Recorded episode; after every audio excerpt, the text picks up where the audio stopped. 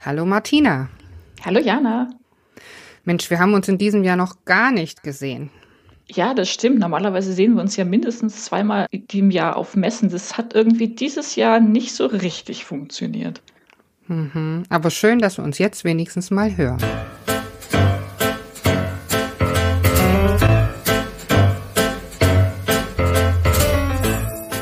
Der Manuskripte Zähmung. Ein Podcast übers Büchermachen.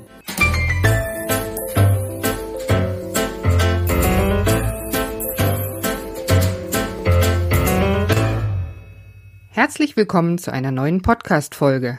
Ich freue mich, heute Martina Raschke von Tolino Media interviewen zu dürfen und kann schon mal vorab sagen, Self-PublisherInnen spitzt die Ohren, denn ohne Martina wäre so manches meiner Bücher im undurchsichtigen Wirrwarr der E-Book-Welt verschwunden. Also Martina und ihrem Team. Es wird also spannend. Hallo Martina. Hallo Jana, freut mich, dass ich heute da sein darf. Ja, vielen Dank, dass wir dich heute löchern dürfen. Wir kennen uns ja nun schon einige Jahre. Und für mich, die ich hauptsächlich als Self-Publisherin schreibe, sind die Tolinos, also ihr von Tolino Media, muss ich sagen, der wichtigste Ansprechpartner in Sachen Veröffentlichung. Kannst du dich und dein Unternehmen oder das Unternehmen, nicht dein Unternehmen, mal kurz vorstellen? Aber klar, also wäre es mein Unternehmen, wäre auch nicht schlecht. Ja, ne? wäre toll. Genau, äh, Tolino Media, das ist die Self-Publishing-Plattform der Tolino Allianz. Ähm, wir sind ein E-Book-Distributor, das heißt Self-Publisher und auch Kleinverlage können über uns ihre E-Books veröffentlichen und in den Buchhandel bringen. Im Moment in die Shops der Tolino Allianz, also zu Thalia, Hugendubel, Weltbild und Co. Ja, das ist, das ist wirklich toll für mich als Self-Publisherin, muss ich sagen. Und meine erste Begegnung mit Tolino Media war schon vor fünf Jahren auf der Frankfurter Buchmesse als ich gerade die Absage eines Verlages bekommen habe, die meinen zweiten Teil meines Krimis nicht mehr wollten. Und just in diesem Moment lief mir meine liebe Kollegin Yvonne Keller alias Dina Jensen über den Weg, die du ja auch kennst, ne? Mhm. Und sie hat mich dann mich traurigen Tropf in eine Kaffeeecke gezogen und mir von Tolino Media erzählt und die Welt des Self-Publishing ja, in rosa Farben geschildert. ja, und dann hat sie mich direkt an den Stand geschickt. Dort hatte ich ein wunderschön langes und wirklich sehr erhellendes Gespräch mit Daniel Seebacher, der jetzt leider nicht mehr dabei ist. Ja, und vier Monate später war mein E-Book bei Tolino Media veröffentlicht und was soll ich sagen, seitdem habe ich 14 Romane über euch herausgebracht. Juhu. Ja, wir freuen uns auch immer auf jeden neuen von dir. Dankeschön. So, jetzt reden wir doch mal über den Weg eines Self-Publishers. Ähm, jetzt habe ich also ein Manuskript und habe mich entschieden, es über Tolino Media veröffentlichen zu wollen. Braucht ihr zuerst mein Manuskript? Schicke ich euch das zu oder kann ich das einfach über die Plattform hochladen?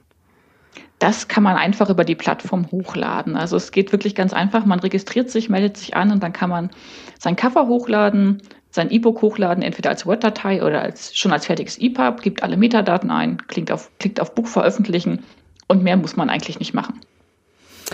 Und wenn ich jetzt doch Probleme hätte, könnte ich mich da an euch wenden? Genau, dann schreibt man uns am besten eine E-Mail an unsere mhm. Support-Hotline publishing.tolino.media, sagt, wo genau das Problem ist, bei welchem Buch und dann helfen meine Kollegin und ich meistens innerhalb von wenigen Stunden und klären das Problem. Mhm. Aber es gibt schon sowas wie eine Qualitätssicherung. Ihr werdet ja nicht jedes Buch aufnehmen. Das ist richtig. Ähm, mhm. Sobald man auf Buch veröffentlichen geklickt hat, geht es nicht sofort in den Handel, sondern es geht erstmal an unsere beiden Kolleginnen von der Qualitätssicherung. Das sind auch zwei echte Menschen, das ist kein Algorithmus bei uns. Und die schauen zum einen mal, bei jedem Buch sind die Metadaten richtig. Es steht auch auf dem Cover, was im Titelfeld steht um dem Autor dann nochmal so ein bisschen Service zu geben.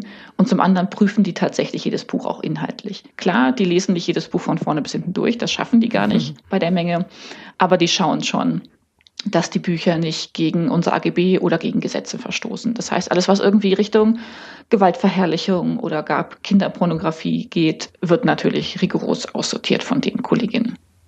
Hm, ja, das ist auch gut. Da fühlt man sich dann auch sicherer. So, jetzt ist mein Buch in den Shops sichtbar. Das ist ja immer ein ganz tolles Gefühl, finde ich. Allerdings gibt es ja, wie ich gelernt habe mal, ich glaube, vier Millionen E-Books oder so. Oh ja. Mhm. Es war jedenfalls eine ganze Menge. Und was kann ich denn dann tun, damit, dass ich mich ein bisschen hervorheben kann?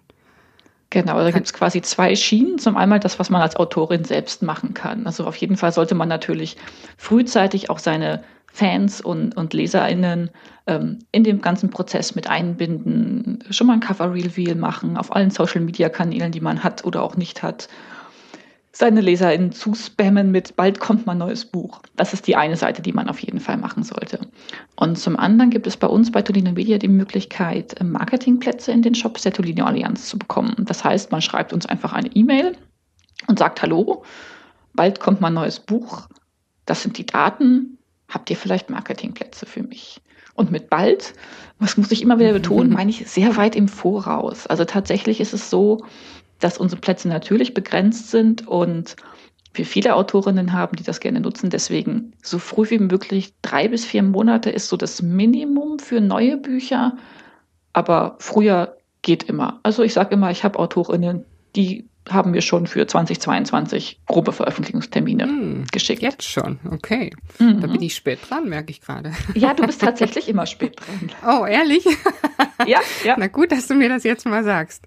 Hm, okay, ich werde mich bessern.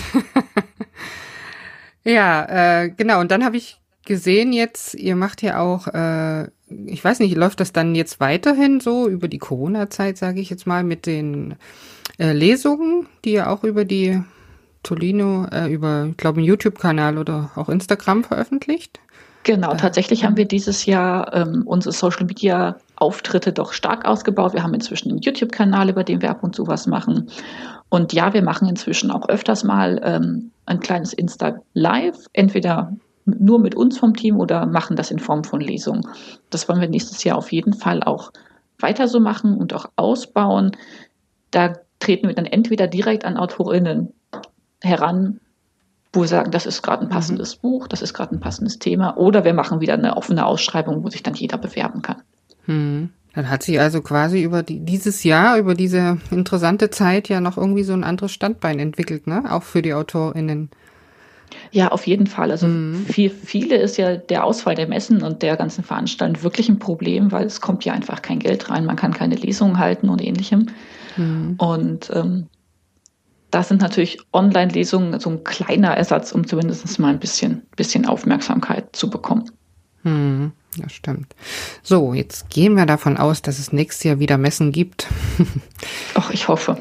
Ja, ich hoffe doch auch. Dadurch, dass die Leipziger Buchmesse ja erst Ende Mai ist, dann denke ich, dass das klappen könnte.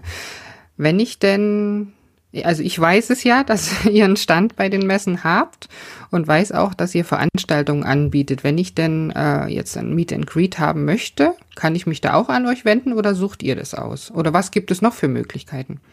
Genau, tatsächlich machen wir immer pro Tag so drei bis vier Veranstaltungen, die von Autorinnen und Expertinnen gehalten werden.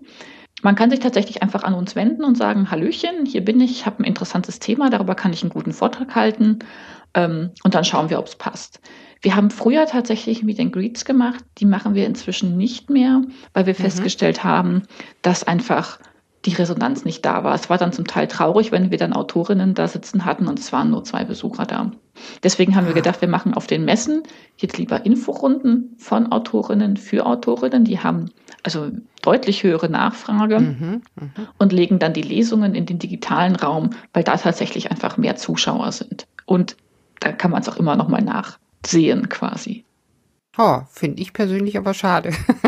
Mir haben die Meet and Greets immer total Spaß gemacht, gerade mit der Yvonne alias Stina Jensen zusammen zum Beispiel. Ne? Das war ja, eure waren auch echt immer sehr kreativ und gut besucht, ja. aber wir haben dann gesagt, naja, wir haben dann zum Teil welche gehabt, die wirklich überhaupt ja. nicht gut liefen. Und das ist natürlich für die Autorinnen dann auch schade. Okay, das ist schade, das stimmt. Ja. Gibt es einen Unterschied zwischen der Frankfurter Buchmesse und der Leipziger Buchmesse? Ja, tatsächlich ist Leipzig familiärer, sage ich immer. Frankfurt ist tatsächlich mehr so die, die Business-Messe. Also da werden mehr Geschäfte gemacht. Das sind tatsächlich auch mehr die, die Foreign Rights ähm, Menschen, die Übersetzungen sich sichern. Und in Leipzig sind wirklich mehr, mehr Familien, mehr, mehr Endkunden, also mehr Leser und auch mehr Blogger. Hm, ja, stimmt. Das war auch meine Erfahrung. Also da konnte ich mich doch mit einigen LeserInnen auch mal so treffen zwischendurch, ne? Die ja gar nicht nach Frankfurt gekommen sind oder an manchen Tagen genau. gar nicht reingekommen sind. Ne? Das stimmt. Oh ja, ich freue mich schon wieder, wenn wir wieder dürfen. ja, ja, ich bin, also wir sind auch gespannt, wie es weitergeht nächstes Jahr. Ja, vielleicht auch irgendwie in anderen Formaten. Vielleicht kann man das ja auch mischen oder vielleicht mischen das die Messeveranstalter jetzt ja trotzdem, ne, dass sie das Analoge mit dem Digitalen mischen, dass das beibehalten ich glaub, wird. Ich glaube, dass das mhm. dass das sowieso die Zukunft sein wird, weil wir, also wir und auch viele andere Branchenkollegen haben einfach gemerkt, dass das Digitale extrem große Vorteile hat. Man ist viel flexibler, weil halt Menschen es auch später anschauen können. Hm. Die Einstiegshürde ist viel niedriger. Ähm, es ist viel barrierefreier. Man erreicht viel mehr Menschen. Also wir hatten jetzt zum Beispiel bei unserem Online-Festival haben wir eine Instagram-Lesung mit einer Autorin gemacht, die in Neuseeland sitzt. Das ja, wäre live mhm. vor Ort nicht möglich. Genau. Und jeder, der sagt, mir ist die Messe zu teuer oder ich habe da keine Zeit oder mhm. ich möchte mich nicht in so einer großen Menschenmasse aufhalten, haben so die Möglichkeit, auch im Prinzip zu partizipieren. Und ich denke, diese Mischung aus analog und digital, also vor Ort messen mit digitalen Anteilen, das wird sich einfach auf Dauer durchsetzen. Mhm. Nee, das, das stimmt. Das habe ich auch festgestellt dieses Jahr. Klar wäre ich natürlich super gerne zur Messe gefahren, jetzt zur Frankfurter Buchmesse, aber ich war so froh, dass es die Angebote gab und konnte das mit meiner Familie hier auch vereinbaren. Das heißt, ich musste halt nicht zum Punkt schauen, sondern wenn die Kinder im Bett waren, konnte ich mir noch Sachen angucken. Ne? Das finde ich schon klasse. Genau. Mhm. Ja, von meiner Seite her habe ich jetzt keine Fragen mehr. Hast du noch irgendwie Rätst du unseren Self-PublisherInnen noch irgendetwas, was sie beachten sollten? Ähm, ja, mein Standardsatz ist ja, meldet euch früh, wenn ihr Marketing mhm. haben wollt. Was ich euch immer wieder betonen will, wie wichtig ein gutes Cover ist. Also mhm das muss ich dir ja nicht erzählen, du hast ganz ja. wundervolle Cover mit einer guten Reihenwiedererkennung, aber das sage ich auch immer. Also ein gutes Coverdesign muss nicht teuer sein, aber es ist so wichtig, gerade du hast die vier Millionen E-Books angesprochen. Es ist unglaublich, welche Masse in den Shops ist. Also da lieber noch mal ein bisschen Zeit mehr investieren. Da ist man hinterher als Autorin dann auch zufrieden. Mhm. Genau, das stimmt. Und man kann auch noch mal, also bei mir war es ja so, ich habe ja auch angefangen mit äh, einem eigenen Cover, bis ich gemerkt habe, Mensch, es gibt so tolle Cover, ich muss mir da jemanden suchen. Dann gab es halt noch mal eine Veränderung des Covers, eine neue Auflage und das hat sich wirklich gelohnt. Ja, auf jeden ja. Fall. Das ist ja das Schöne auch beim E-Book und beim Self-Publishing, dass man es einfach jederzeit nochmal neu probieren kann. Mhm. Weil die Verlage sind da ja deutlich unflexibler. Aber wenn man selbst ja. als Self-Publisher feststellt, hm, es funktioniert nicht, dann kann man es einfach nochmal ändern. Kann man was probieren, genau. Super, dann danke ich dir für deine Antworten, für die interessanten Tipps und hoffe, dass wir uns bald mal wiedersehen. Vielen Dank, Martina. Ich danke, dass ich hier sein darf und hoffe, dass wir uns nächstes Jahr auf jeden Fall mal wieder persönlich treffen. Genau. Bis dann. Tschüss. Bis dann. Danke.